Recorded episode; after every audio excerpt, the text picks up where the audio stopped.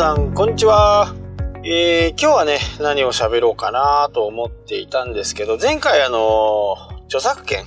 のね、えー、ことをいろいろ話しましたけど、これ文章を誰からも借りてきて、ブログとかやってる方だったらお分かりになるかもしれないですけど、引用というやつですね。えー、引用してその人のブログにリンクを飛ばす。基本的に、えー、誰かの紹介をしたいとかいう風な形になったら、この、えー、引用をね、あの、使うようにしてください。えー、これちょっと前、まあ、ずいぶん前になるかもしれないですけど、5、6年ぐらい前はですね、えー、Google の指標っていうか、有名人のサイト、ブログ、どっちでもいいんですけど、リンクいっぱいもらえますよね。ファンの子がその人のブログを紹介したり、サイトを紹介したりするっていうことになるんで、人気のあるサイトっていうのは、リンクをいっぱいもらっている、いるよねっていうふうに考えられてたんですね。なので自分から初リンクを出すよりもとにかくリンクをもらうこと。これが、えー、SEO ですごくね、効果があった時代があります。ただですね、あのー、時代とともにいろいろ状況も変わってきて、えー、リンクももらうし、自分から初リンクも誰かのところを紹介したりとか、えー、このサイトがいいよとかっていう風にするのが、まあ、サイトのいいところだよねっていう風なまあこれちょっとざっくりした話であれなんですけど、そういうふうに今時代がなってきてます。なので、えー、初リンクも積極的にね、えー、行うようにした方がいいと。ただしですね、えー、じゃあどんなところに初リンクを貼るべきなのかっていうところがちょっとポイントなんですよね。何でもいいから初リンクをするサイト。そういうサイトはあまり評価されないですよね。例えば、えー、自分が初リンクで出してるのが90本あったと。で、もらってるリンクは10本しかない。となると、どうしてもこう、サイトの信頼性っていうのかな？信用度。まあ、リンクイコール人気指数っていうふうに思っていただいて構いませんから、人気のあるところはやっぱり多くのところから様々なドメイン。これが結構ポイントなんですけど、え、ドットコムだけしかからもらわないとかドットネットだけしかからもらわないとか JP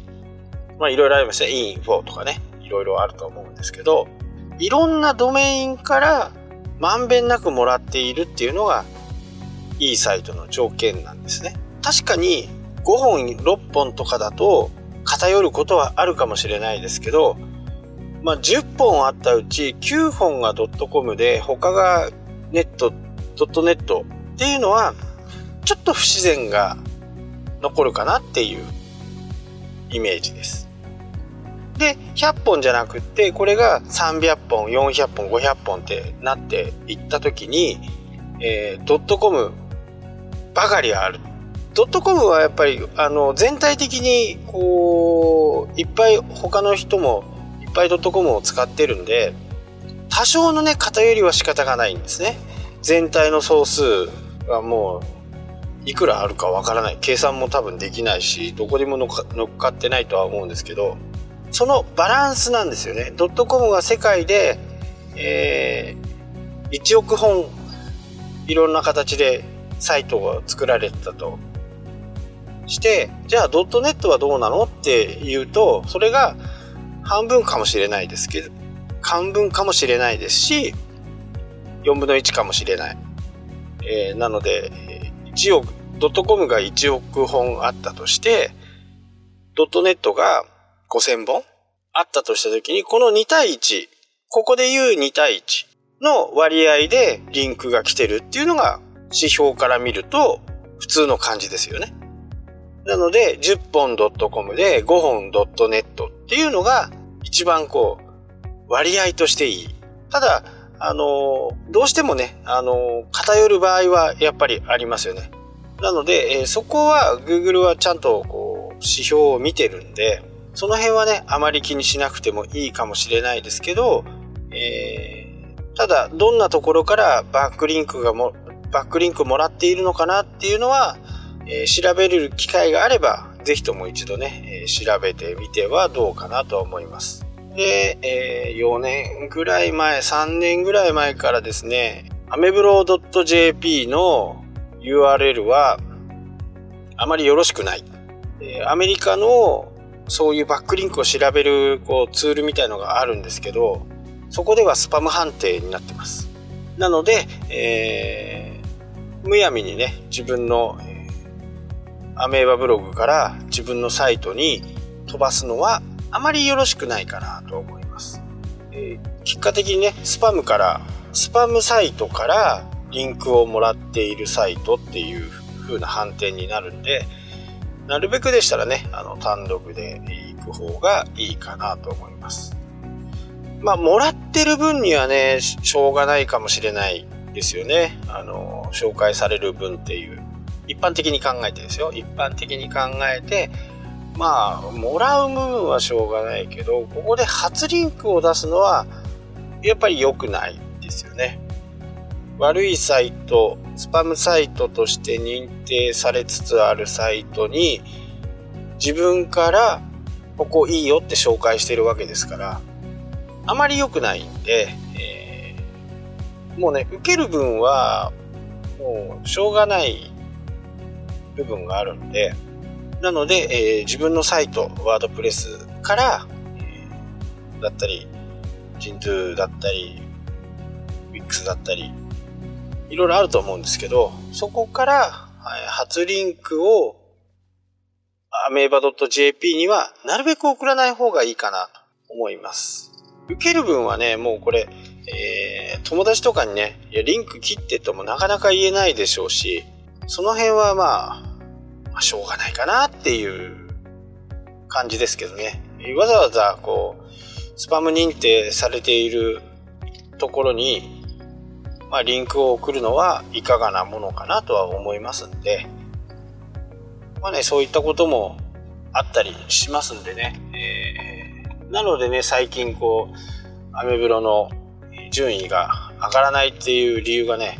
まあそこにあるっていうことですね。まあ今後もっともっと厳しくなっていくのかなとは思いますけど、なのでね、えー、アメブロを上位表示するツールとして使うのはあまり良くないですね。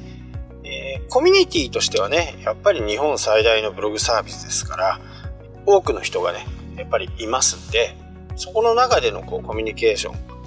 をやっていくのがいいかなとは思います。なので、す、え、べ、てのソーシャルメディアとかそういうプラットフォームには特徴があるんで、それを特徴をね、しっかり捉えて、えー、初めはね、試行錯誤かもしれないですけど、その中からこれはどうなんだろうあれはどうなんだろうっていうふうにこうちょっと洞察力を上げるような形でね行っていただければなとは思います。Facebook なんかもね、えー、やっぱり年齢が高い人が、えー、主に使っているツールとしてはもう皆さんご承知の通りだとは思うんですけどだからといって、えー、若い人が使ってないかというとまたそれも違って若い人は、